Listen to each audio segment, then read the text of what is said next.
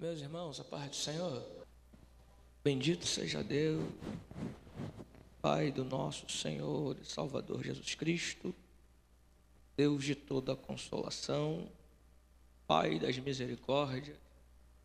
A Ele a honra, a Ele a glória, a Ele louvor, a Ele adoração, a Ele esse culto, a Ele esse aleluia que você deu aí.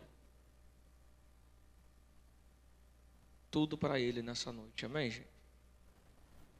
Ah, prazer aqui nessa noite.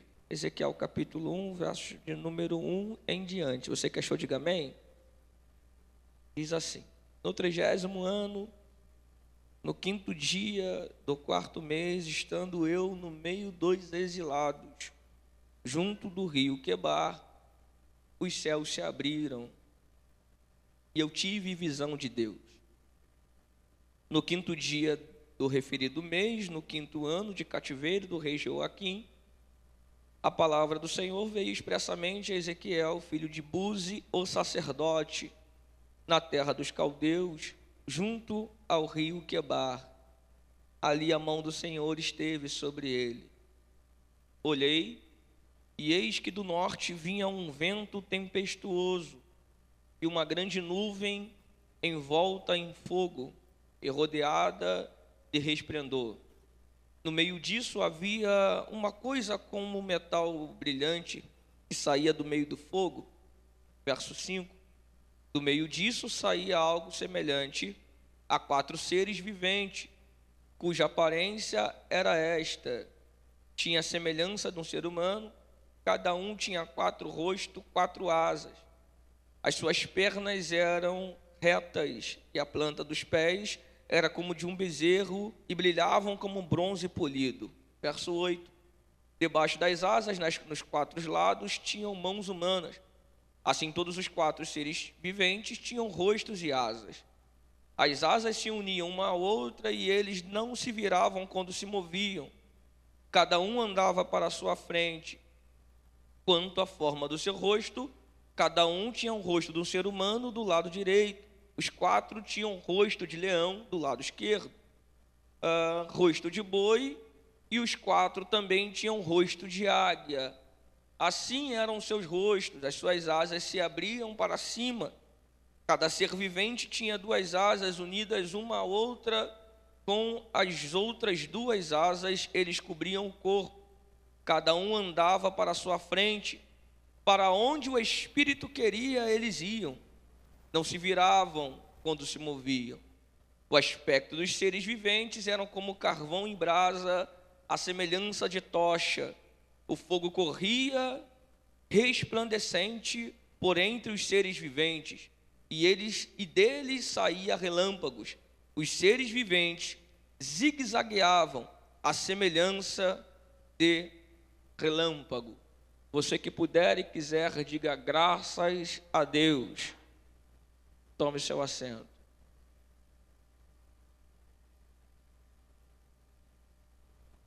Ah,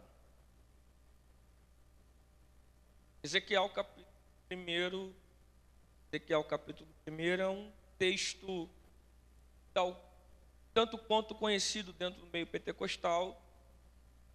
Acredito que Ezequiel capítulo 1, 37 47 são os textos mais lidos dentro da perspectiva pentecostal. Você já me ouviu pregar aqui uma vez? Queria te pedir um favor tá, nessa noite. É, tenha só um pouquinho de paciência, a gente vai fazer uma introdução um pouquinho mais longa do que a primeira vez que eu tive aqui. E, enquanto sentado ali conversando com o Espírito, percebi quatro aplicações para essa noite. Então, eu aplico quatro vezes e a gente vai ser uh, enriquecido por Deus nessa noite. Amém, gente? Uh, Ezequiel, livro de Ezequiel é um livro que é contemporâneo, não, não na sua escrita, na sua data, mas há dois outros profetas, profeta Jeremias, profeta Daniel, profeta Ezequiel, são contemporâneos. Daniel, perdão, Jeremias mais velho do que dois, Ezequiel mais velho do que Daniel, Daniel é o mais moço dos três profetas que são do período babilônico. Ah, me chama a atenção e eu gosto de fazer essa, essa releitura, porque são aproximadamente dois cativeiros, aproximadamente dois cativeiros que nós temos né, por sequência dentro do contexto bíblico. Falamos muito do cativeiro do Êxodo, que é o cativeiro egípcio, e também falamos um pouco do cativeiro babilônico. Ah, mas dentro de uma abrangência, uma perspectiva, nós podemos dizer temos pelo menos quatro cativeiros. Se a gente interpretar que a ideia de cativeiro é estar fora do seu local ou do seu habitat natural. Então, o primeiro cativeiro é o Éden, até tempo explico. Porque o Éden, porque o homem foi feito para o Éden, porque peca no Éden, ele sai do Éden. Então, o primeiro cativeiro do homem não é o êxodo, é o Éden.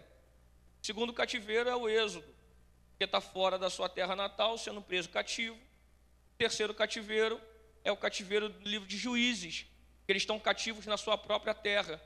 Uh, você vai perceber que há sempre uma sequência de prisões acontecendo e o povo não é sacado da sua terra, mas são cativos na própria terra.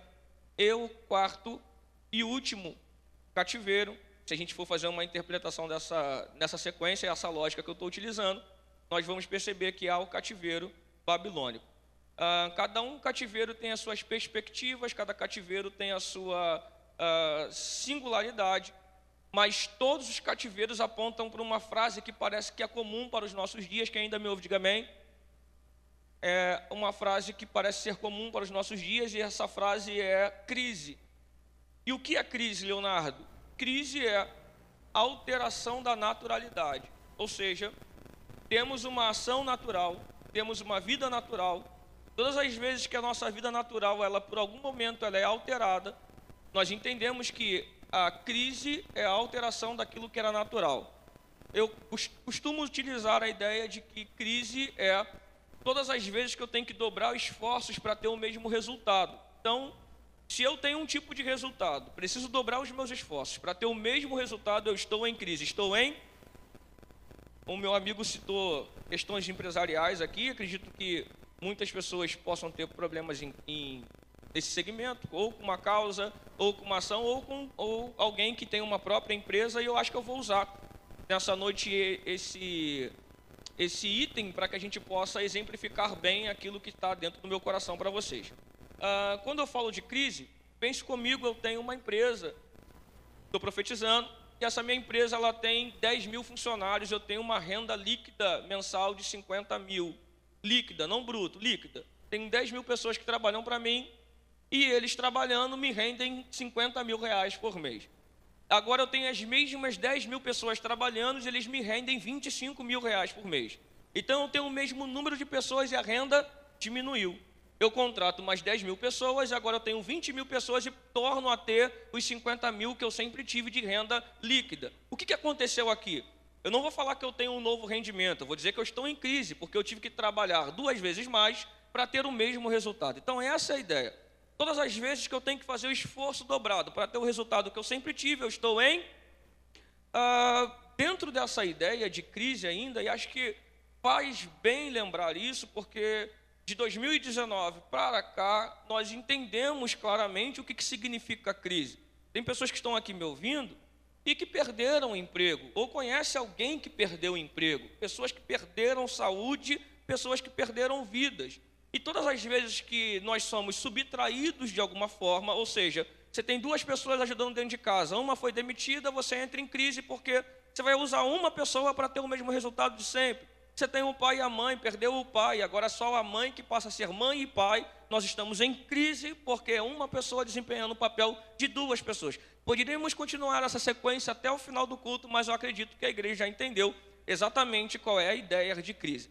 Uh, porém, sociologicamente, biologicamente, teologicamente, entre todos os conceitos de, de logia que a gente possa utilizar nessa noite, são comum um pensamento que não existe crescimento sem crise.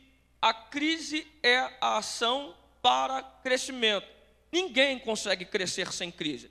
Se você imaginar as maiores empresas que nós temos hoje, você citar qualquer empresa grande no ramo que seja, elas cresceram ou apareceram na Primeira Guerra Mundial ou na Segunda Guerra Mundial. Há uma crise financeira e eles utilizaram do momento da crise para que aquilo que era crise para alguém pudesse ser oportunidade para outro para crescimento. Então perceba que crise não é o problema, o problema é quem passa por ela. Porque a crise em si, ela não é o problema para mim, é a resposta que eu dou para a crise que eu passo que faz ou diz se eu cresço ou se eu perco, se eu diminuo ou se eu vou avançar. E crescimento, e, e, e a gente tem que entender que há uma diferença entre crescer e ser modificado. Eu não digo que a crise modifica, eu digo que a crise faz crescer. Porque tem alguém que está em crise sendo modificado e acha que cresceu.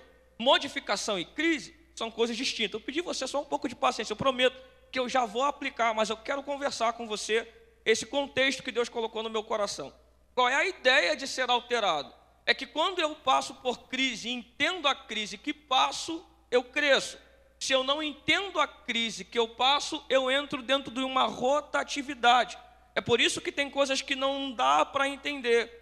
Tem pessoas que a idade não compreende as ações. Explica, explico. Tem uma filha de um ano e oito meses. O senhor já tem um filho no quartel. Então o senhor passou pelas fases que eu passei, mas eu ainda não passei pelas fases que o senhor já passou. E tem coisas que eu olho para minha filha com um ano e oito meses e eu falo assim, mãe, a minha filha é tão esperta que às vezes eu esqueço que ela tem um ano e oito meses. E às vezes eu brigo com ela e falo, não faz isso. E depois eu lembro, não, isso é coisa de criança de um ano e oito meses. Cabe bem nela.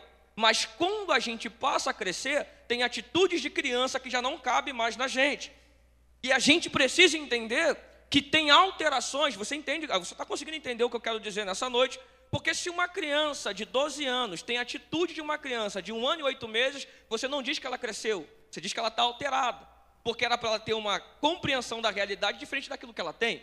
Mas quando você olha para uma criança com um ano e oito meses, tendo a atitude de uma criança de um ano e oito meses, você ri e brinca com ela, porque você entende que as crises que ela passa está fazendo com que ela cresça. Quem até aqui me entende, diga amém. Ah, qual é o conceito, Leonardo, de crise que faz crescer? Bem, se toda crise ela gera crescimento, e o contexto que eu utilizei nessa noite fala-nos acerca de, de uh, cativeiro, eu preciso utilizar a ideia do primeiro cativeiro para exemplificar para a igreja qual é a proposta de crise de Deus para a vida da igreja para trazer crescimento. Eu sou do meio em que no meio em que vivo a gente tem uma frase que é comum e está sendo sempre bem aplicada e diz o seguinte: ninguém ou nenhum marinheiro se torna bom se não passar por uma tempestade. Eles dizem: Ventos bons não geram bons marinheiros. Precisa de tempestades para que haja alguns tipos de crescimento. E aí tem hora que a gente não entende por que, Deus agita só um pouquinho o nosso barco. É porque ele sabe que vento bom faz a gente se acomodar. Mas se ele trouxer um pouquinho de crise, não nos altera, mas nos faz crescer. Agora entenda dentro desse conceito qual é a perspectiva dentro de todos os cativeiros que eu falei. Poderia citar o Gênesis, mas vai ficar longa a mensagem. Poderia citar o Êxodo e farei isso. Posso citar o cativeiro que está acontecendo dentro do livro de Juízes e vou pular depois para o cativeiro da Babilônia.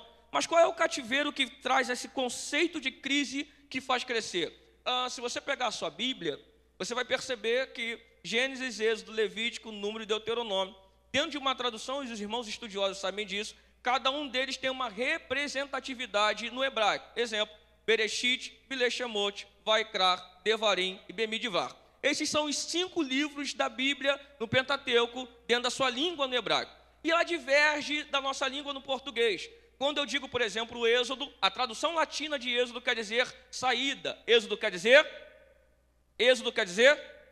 Porém, quando eu olho para o hebraico, por exemplo, Bereshit quer dizer no princípio. Quando eu olho para Vileshemot, quer dizer os que entram. Vaikrar quer dizer o que fala. Devarim, deserto. E outro, palavra. Bemidivar, palavra. Então dá até para fazer uma analogia aqui, aquele que foi chamado para ouvir a palavra de Deus no deserto. Mas eu não vou entrar nesse conceito. Qual é o princípio básico de crise que faz crescer? É porque quando você olha no texto, no Êxodo, na tradução do latim, vai dizer os que saem, mas a expressão no hebraico é estes são os nomes. Nomes de que, Leonardo? Estes são os nomes dos 70 filhos de Jacó que entram no Egito. Então entra 70. E dentro do Egito, a gente vai lembrar que tem uma ordem de Faraó que não conhece José, que vai mandar matar os hebreus que nascessem homens, tentar diminuir, dobrar esforços. Lembra disso? Vamos dobrar os esforços sobre os filhos de Israel para que eles não cresçam. Dobre esforços, entra em crise. E aí o texto diz: Vilê Shemote, os que entram. Mas quando eu olho para Êxodo, diz: os que saem. Entra quanto, Léo? 70. Mas sai quanto? 3 milhões. Mas tentaram matar entra 70, mas sai 3 milhões. Mas tentaram quebrar no meio, entra 70, mas sai 3 milhões. Mas dobrou esforços, entra 70, mas sai 3 milhões. Mas disseram: se nascer menino, morre. Entra 70, mas sai 3 milhões. Tu não está entendendo? Gente, eu não estou dizendo que entra 1 milhão e sai 3. Eu estou dizendo que entra 70 pessoas com ordem de morte, mas sai 3 milhões de pessoas. Ai, gente, eu vou dar um grito para você entender. A primeira aplicação dessa noite, Deus gritou no meu coração e disse: aquilo que para alguém era crise, para mim foi um processo de crescimento. Alguém disse: quando entrar em crise a igreja, máscara na boca. A igreja sabe que dando glória a Deus é que Abraão progrediu. Aí Satanás vai entender: bota máscara que a igreja não dá glória. O tiro saiu pela culatra com máscara na boca, o glória a Deus sai mais alto. Porque, oh glória a Jesus, oh glória a Jesus. Alguém disse: separa de dois em dois, bota afastamento social, fecha a igreja, culto online. A igreja cresce online, a igreja cresce presencial, a igreja cresce afastada, a igreja. Ai, que glória a Deus forte é esse! Eu quero profetizar nessa noite que aquilo que não quebrou vai te fazer crescer.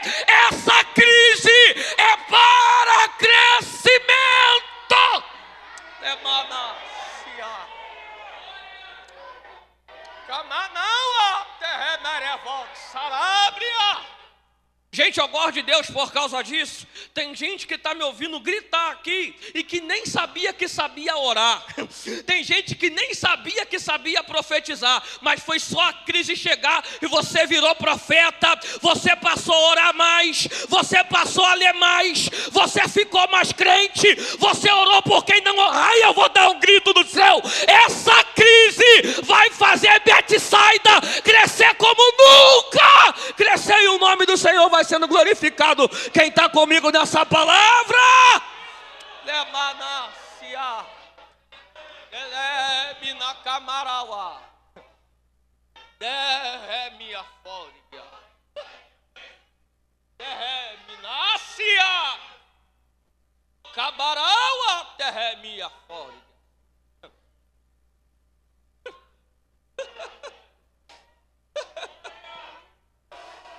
Camanau atarraci até. Hum. Deixa eu segurar a hora aqui. Mas tem crise que é só para você entender que Deus te ama mais do que você achava que Ele amava. Gente, eu tenho um testemunho bem rápido aqui, não vou cortar a mensagem, mas vou falar uma coisa aqui simples. Uma amiga manda mensagem para mim e diz assim: ó, o que eu sou para os meus amigos, eles não são para mim.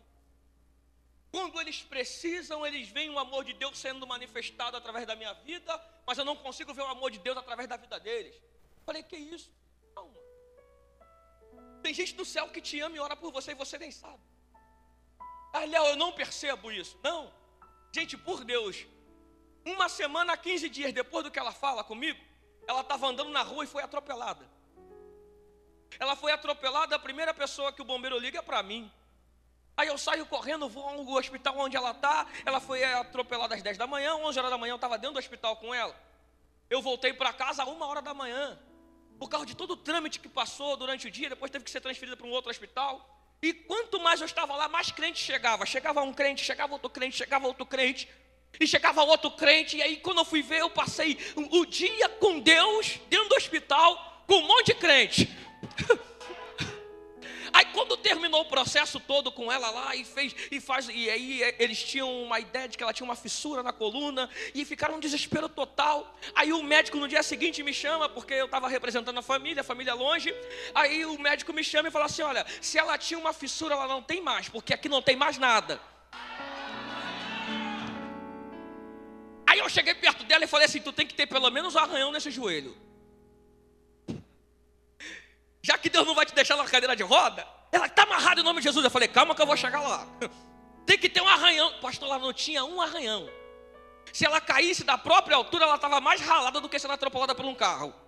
Aí eu falei assim: olha, Deus me fez passar um dia inteiro no hospital com um monte de crente, só para dizer para você, no meio da tua crise, que a crise é para te revelar que tem amor dele sendo gerado. Ai, alguém entendeu o que eu estou dizendo? Deus permitiu uma crise só para mostrar para ela como tinha gente que amava ela e cuidava dela. Tu não está entendendo isso aqui não? Tem hora que o coração grande é só para Deus dizer que te ama e quando a igreja ora ele responde. Tem crise que é só para Ai, gente, eu estou sentindo Deus de um jeito aqui. Tem crise que é só para fazer a gente crescer.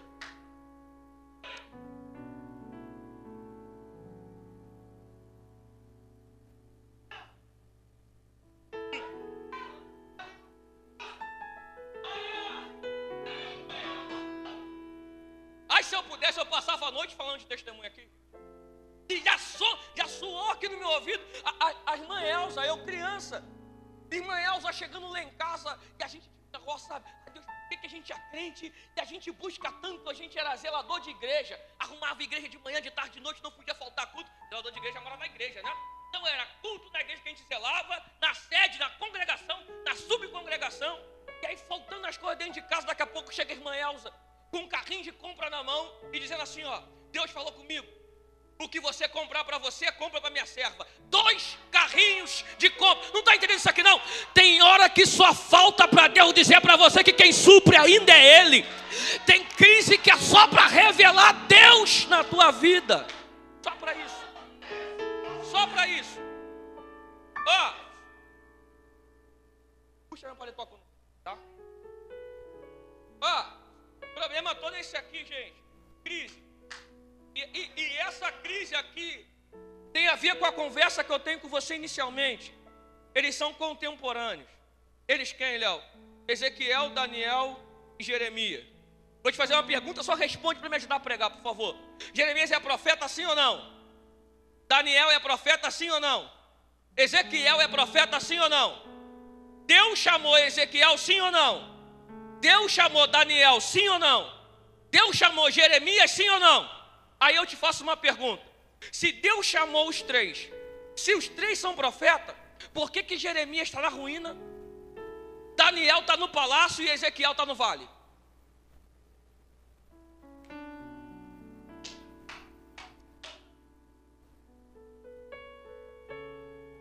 Hã?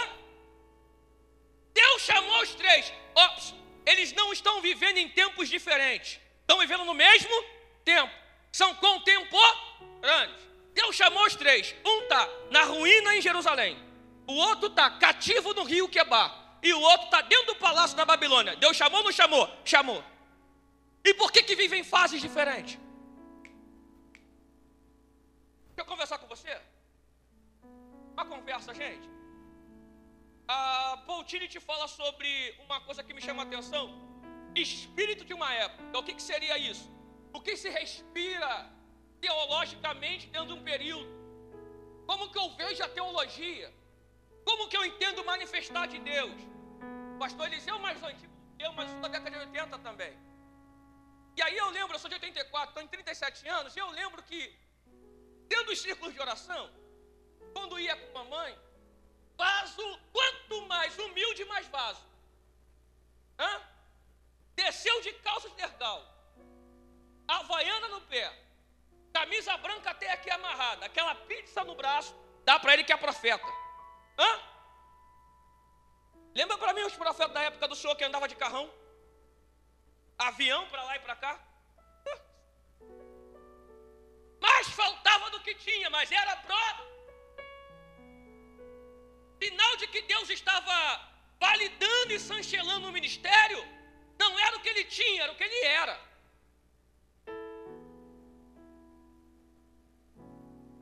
Aí a geração muda e deixa de ser a geração do ser para o ter. Porque se você olhar a mídia social, ninguém tira foto para postar um prato de ovo com, com, com arroz. Mas o camarada tira foto lá no Outback, parcelando em três vezes, para mostrar uma coisa para alguém que não está nem aí para ele. Porque o que vale é o que parece, não o que ele é.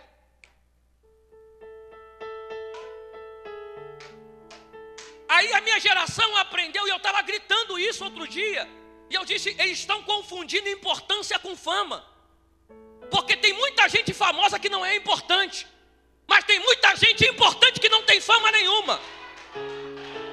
Léo, não entendi. Vou te explicar pela Bíblia, porque só falando parece que é uma frase de efeito. Não, Bíblia, explico, explico. Elias é famoso ou não é? É. Jezabel sabe quem ele é e todo Israel também sabe. Está escondido na caverna, Deus desce e entra. Ele diz: Só sobrou eu. Ele, quem disse famoso? Você é famoso, mas tem sete mil de joelho dobrado.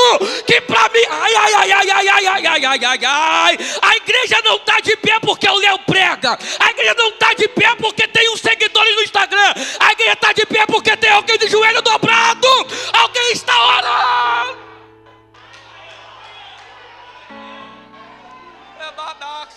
Manácia Térmia. Oh, Bethesda. E aí, Léo? A gente aprendeu a medir chamado pelo que o outro tem. Luiz Vuitton, cheirando a Chuanchu, postando pássaro de ferro, Chegou no carro alugado, que a moda é essa, aluga um carro para parecer que tem. Aí alguém diz: chegou o profeta. Não, não, não, não, não, não, não. Eu vim aqui gritar para você que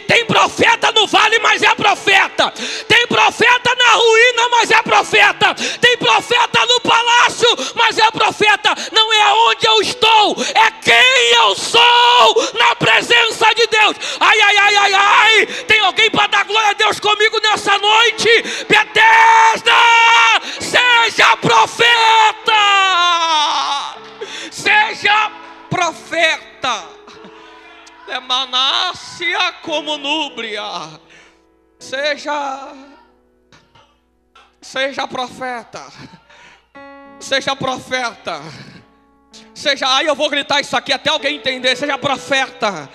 Seja profeta, seja profeta, mas eu estou no vale, seja profeta, mas eu estou na ruína, seja profeta, mas eu sou no palácio, continue sendo profeta. Ops, olha aqui, que isso, Léo? Está pregando luta? Teologia da prova? Não, não, não, simples aqui, gente, simples. Ruína, cativeiro e palácio é três fases que qualquer ser humano vai passar. Prova, prova. Quem nunca sentiu que estava arruinado um projeto? Quem falar isso está mentindo. É um relacionamento que acabou, é um emprego que perdeu, uma prova que não passou. Só aí eu citei três ruínas que é normal na vida do ser humano. Hã? Cativeiro. Quem nunca se sentiu preso a uma situação que tu queria sair, mas não dava? Dívida, sentimento, seja lá o que for. Cativo você já foi. E quem nunca acordou se sentindo no palácio? Deus me fez prosperar. Deus abençoou a minha vida, Deus alargou a minha tenda. Então são três fases que qualquer um passa, mas não é a fase que determina quem eu sou. Sou eu que digo que fase que eu estou vivendo e quem eu sou no meio da crise que eu passo. Seja profeta. Aí eu estou gritando, seja profeta, e alguém vai me perguntar, Leonardo, o que é ser profeta? Eu tenho um exemplo claro para você. Você conhece termômetro e termostato? Eu vou te explicar algo muito simples. Termômetro mede mede a temperatura do ambiente. Se está quente, ele diz que está quente. Se está frio, o termômetro diz que está frio. E o termostato, ele altera a temperatura do ambiente. Se está frio, ele diz, vai ficar quente. Se está quente, ele diz, vai ficar frio. O diabo não tem medo de termômetro, porque termômetro diz, o culto é bom, o culto aconteceu. Eu dei glória a Deus e aleluia. Termostato já está em pé ali e está dizendo, eu vim mudar o ambiente. Eu vou mudar o ambiente a pombagira na minha casa não fica, o tranca-rua não fica, o zepelita não fica, a poder do nome de Jesus de Nazaré. Seja profeta, seja profeta, seja.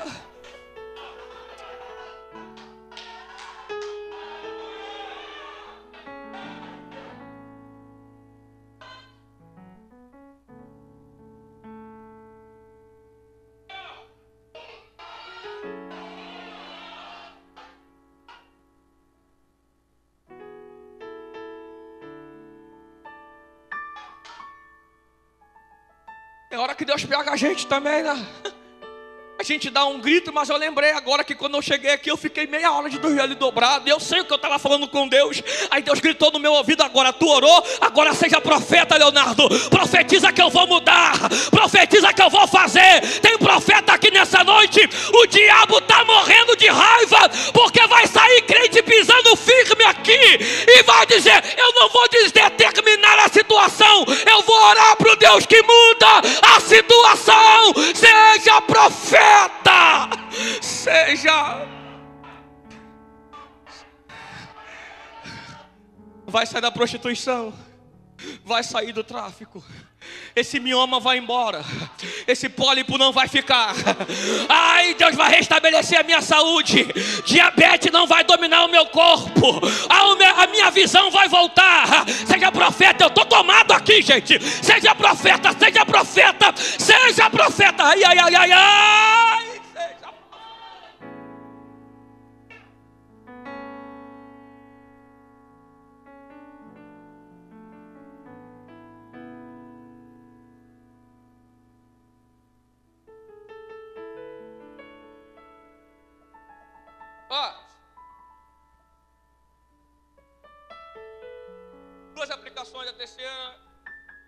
Caminho para o final.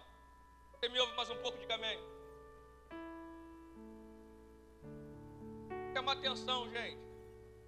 Parei e pensei. Chama atenção, Léo. É que o cativeiro vem no momento da maior reforma que eles passam. Quem é o rei anterior à reforma? Josias. Josias tem um coração inclinado para Deus. Josias acaba com o culto de Baal, derruba os altares de Azera, restaura a Páscoa, restaura os cultos, começa-se novamente a falar de Deus. Tempo. É, Josias chegou.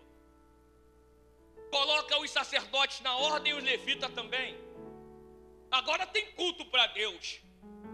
Uma vez por ano se acende e faz Yom Kippur, o dia da expiação de pecado. É, voltou à normalidade. E no meio daquilo que parecia ser a normalidade, quebra da crise, Deus permite o cativeiro. Falei, por que Deus? A sensação que eu tenho é que Josias está no lugar errado. Hum.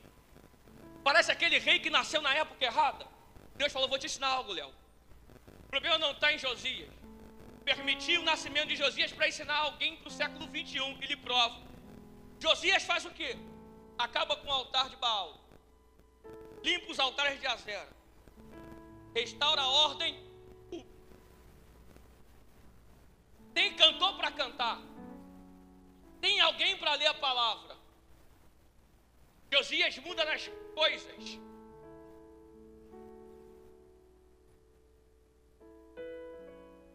Mas Josias não altera as pessoas. E qualquer reforma que é em coisas não muda em nada. Por isso que a minha geração nada contra. A minha geração pinta a parede preto, mas continua na prostituição. Porque não adianta mudar coisas se pessoas não são mudadas. É por isso que o apóstolo Paulo vai dar um grito: Rogo-vos, pois, irmãos, pela compaixão de Deus, que apresentei os vossos corpos como sacrifício vivo, santo e agradável. E não vos conformeis com esse mundo, mas transformai-vos pela renovação do vosso entendimento. O que para para a crise não é a mudança na carne, o que para a crise é a mudança na mente. Aí levante a mão nessa noite, porque Deus vai proporcionar uma revolução na sua mente, na crise que tu passa, e o nome do Senhor vai ser glorificado. Segura e vem comigo aqui.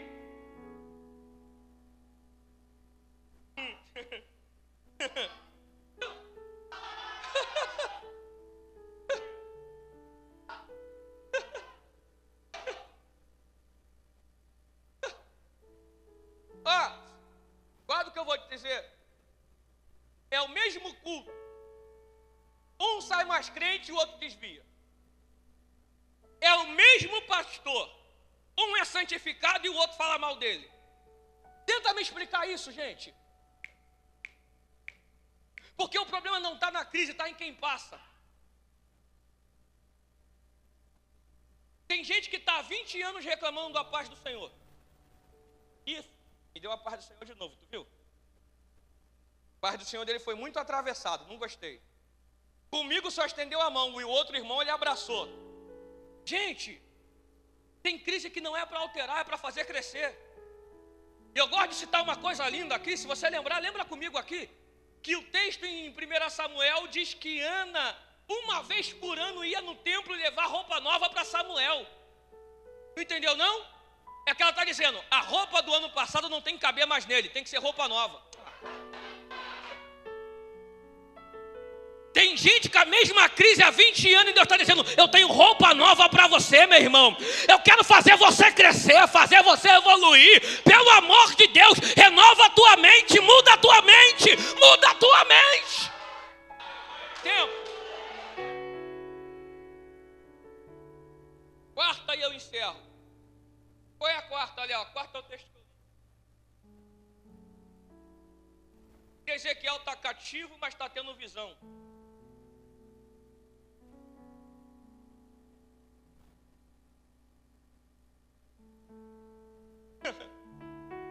ai, ai, ai. Quantas expedições Babilônia faz em Jerusalém? Três. Quem fica para trás? Os velhos e os cansados. Quem eles leva? Mão de obra firme e os inteligentes.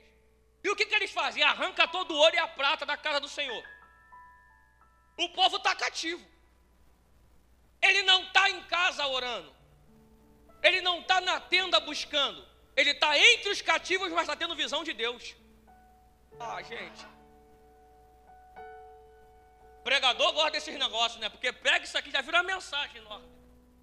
Ah, entre os cativos tendo visão. Hum. E o que, que ele vê, Léo?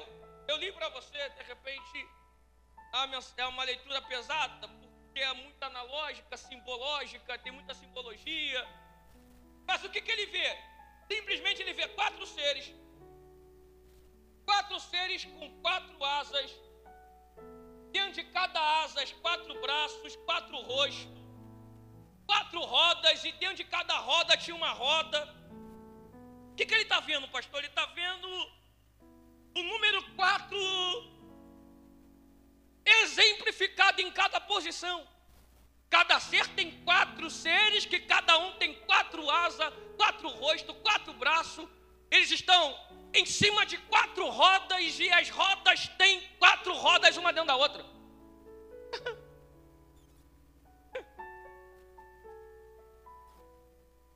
Para você entender isso aqui, só mais um pouquinho de paciência.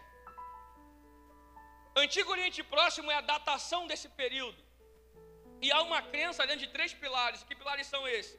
É um triângulo teológico montado aqui, que é toda a terra tem um povo. Todo povo tem um Deus e todo Deus tem uma terra.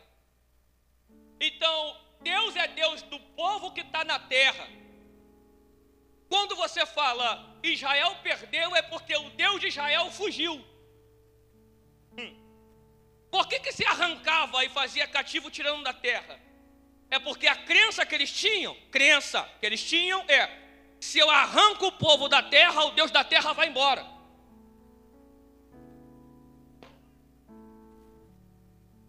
Porque Deus só é Deus da terra. Se eu arrancar o povo da terra, o Deus da terra deles vai embora.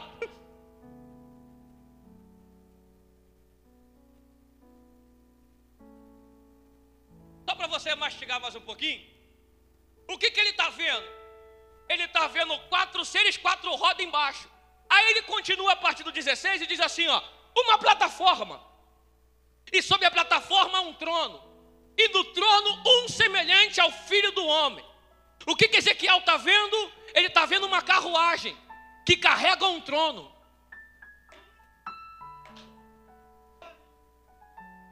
Que mensagem é essa, Léo?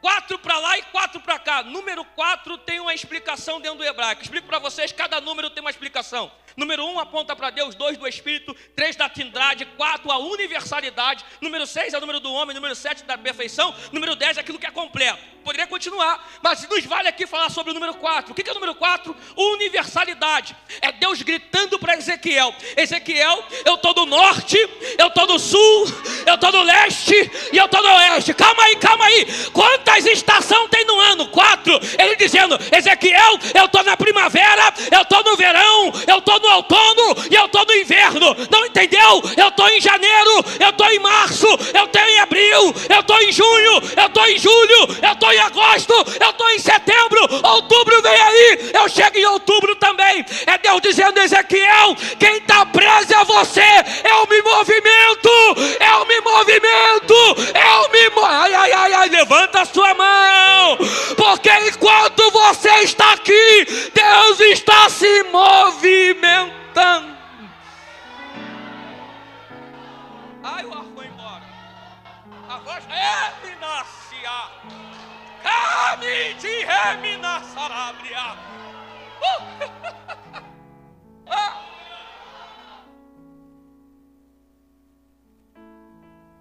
Prometo que é o último testemunho. Deitado em casa somos cinco. Meu irmão resolveu se desviar. E era na época de baile de favela, lá do A e lá do B. Naquela época que quem tinha camisa vermelha não podia andar na rua de quem usava TCK. Nós morávamos dentro de uma comunidade de uma facção. Meu irmão saiu para ir para o baile. Bermudão da ciclone e camisa vermelha. Mamãe acorda a gente às três da manhã. Fala assim, vamos orar. Eu falei, não, não. Mãe, não vou orar. Por quem? Leandro? Não, não vou. Leonardo, vamos orar sim. Eu, garoto, gente, desobediente. Não vou orar. Quem desviou foi ele. Não vou orar. Minha mãe, eu não estou pedindo, eu estou mandando. Vamos orar. A gente deu a mão na sala e começou a orar. Eu gosto dessas coisas, porque a gente está sem vontade, mas quando o trono se move, a nossa língua enrola. O nosso glória a Deus sai o nosso aleluia é esticado.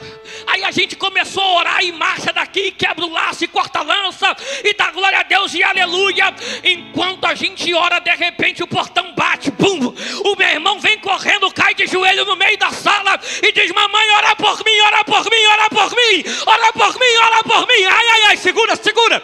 Por que que ora por mim? Mãe, eu estava saindo com os amigos, a gente foi pro baile, curtimos o baile, eu estava voltando para casa, os homens homens botaram a gente enrolado, todo mundo sentadinho lá, no meio do, do, do muro da Light, em Costa Barros. E eles vieram, mataram o primeiro, mataram o segundo, mataram o terceiro, mataram o quarto, o quinto. Quando chegou na minha vez, eles disseram: corre, porque a gente vai atirar. Não sei se tu entendeu. Eles atiraram, mas ele chegou em casa vivo, porque enquanto a gente orava, o trono se movia.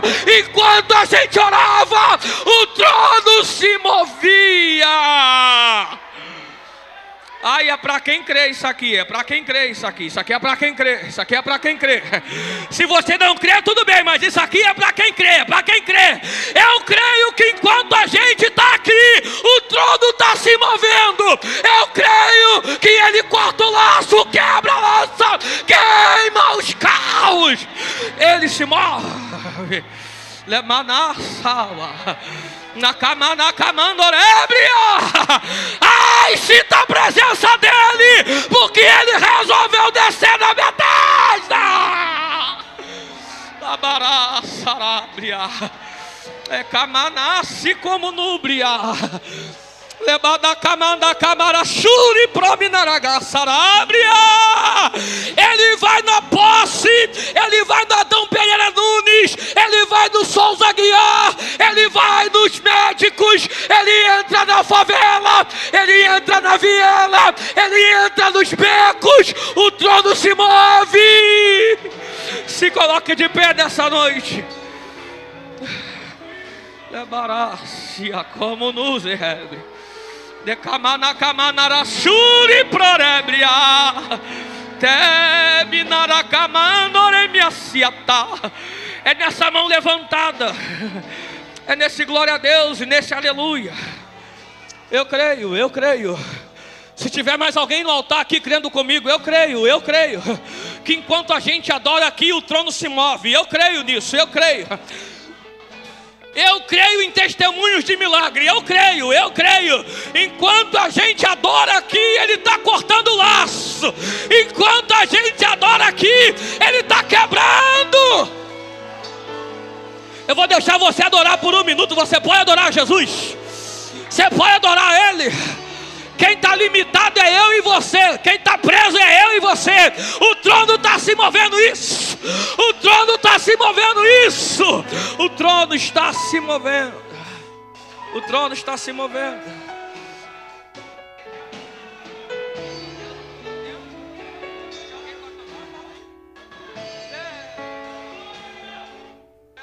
Assim como núbria.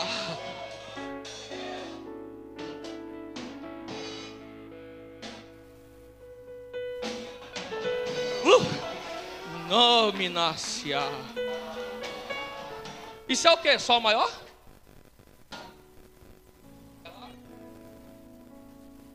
Cadê o pessoal do louvor? Vem pra cá, gente. Você não pode adorar, não, gente, porque eu creio, eu creio. Deus gritou uma canção no meu ouvido aqui. Vamos ver se a gente canta isso aí em Lá maior mesmo, do jeito que tá. Existe um Deus no céu a letra no papel não pode descrever. Ah. Não dá pra imaginar,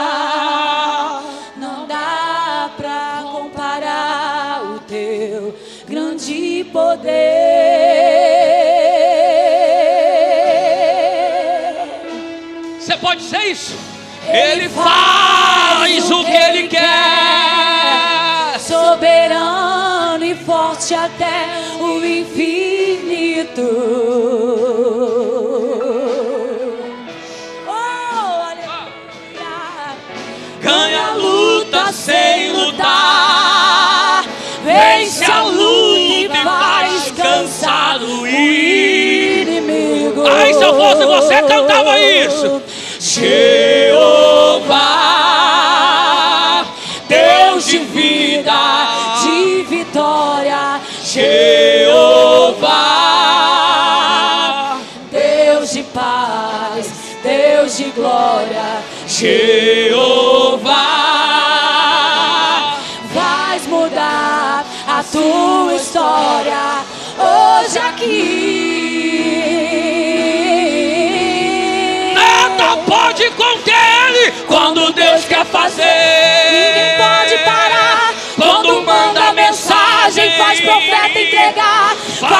nuvem descer, faz a água subir e se ele soprar, ele sempre resolve sem ter reunião. Pega o homem sem Deus e derrama unção. O seu braço é capaz de parar o trovão.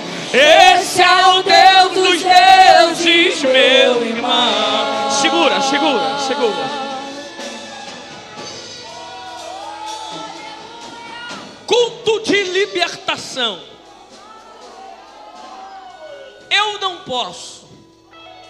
Você não pode. Mas se o trono se mover, quem está preso fica livre hoje. Você não entendeu isso aqui? Não, vou repetir. Eu não posso, você não pode, mas se o trono se mover, quem está preso vai ficar livre hoje, porque ele faz o que ele quer. Léo, eu estou afastado. Eu estou afastado. Ou eu não sou cristão Você é o cativo que foi arrancado da terra. E alguém está dizendo: enquanto ele não voltar, Deus não vai fazer. Só que eu vou te provar por A mais B que Deus vai atrás de você aonde você foi para te trazer de volta. O trono está se movendo aqui nessa noite, eu creio nisso. Cadê você que está afastado ou não é cristão? e o trono se moveu na tua direção, e você vai voltar para casa de mão dada com Deus nessa noite. Cadê você?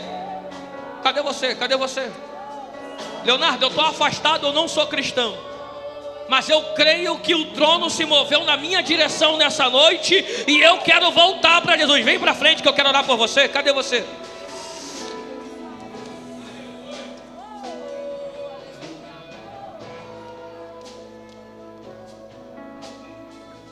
Eu ouvi do meu pai que a gente passa mais tempo pregando do que fazendo um apelo. E a igreja também está mais acostumada a ouvir uma hora de palavra e cinco minutos de apelo incomoda. Mas posso gritar algo para você nessa noite? Enquanto a gente está dizendo que Deus quer livrar, Deus está soltando correntes aqui nessa noite. Deus, Shikaminawataras. Delebre a forga a tawa.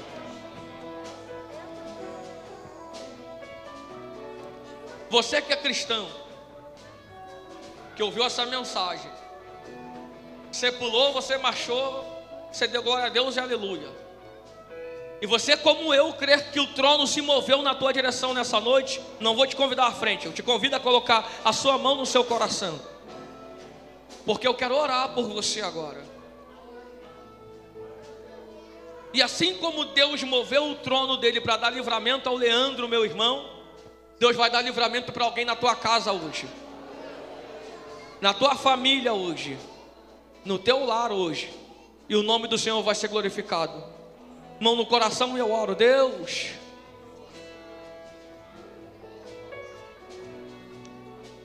Que noite, Deminarachu, acabará-se como no revólver. A crise nos faz crescer. Essa crise que nos faz crescer nos ensina a ter, ser termostatos não termômetros para analisar a temperatura, mas profetas independente do cativeiro, do palácio ou da ruína, que enquanto a gente gritar, aquilo que está quebrado vai ficar de pé. Mais do que isso, aprendemos nessa noite que o Senhor está nas quatro estações do ano que o Senhor está nas quatro pontos cardeais do nosso universo. E que aonde estivermos, se gritarmos a Ti, o Senhor vem nas asas do vento nos socorrer. O meu pedido nessa noite, Deus, é: move o seu trono na nossa dificuldade, nos faz crescer na crise e glorifica o teu nome na nossa vida. Quem está comigo nessa palavra, joga a mão para o alto, dá um brado de glória a Jesus e, se puder, adore a Ele nessa noite.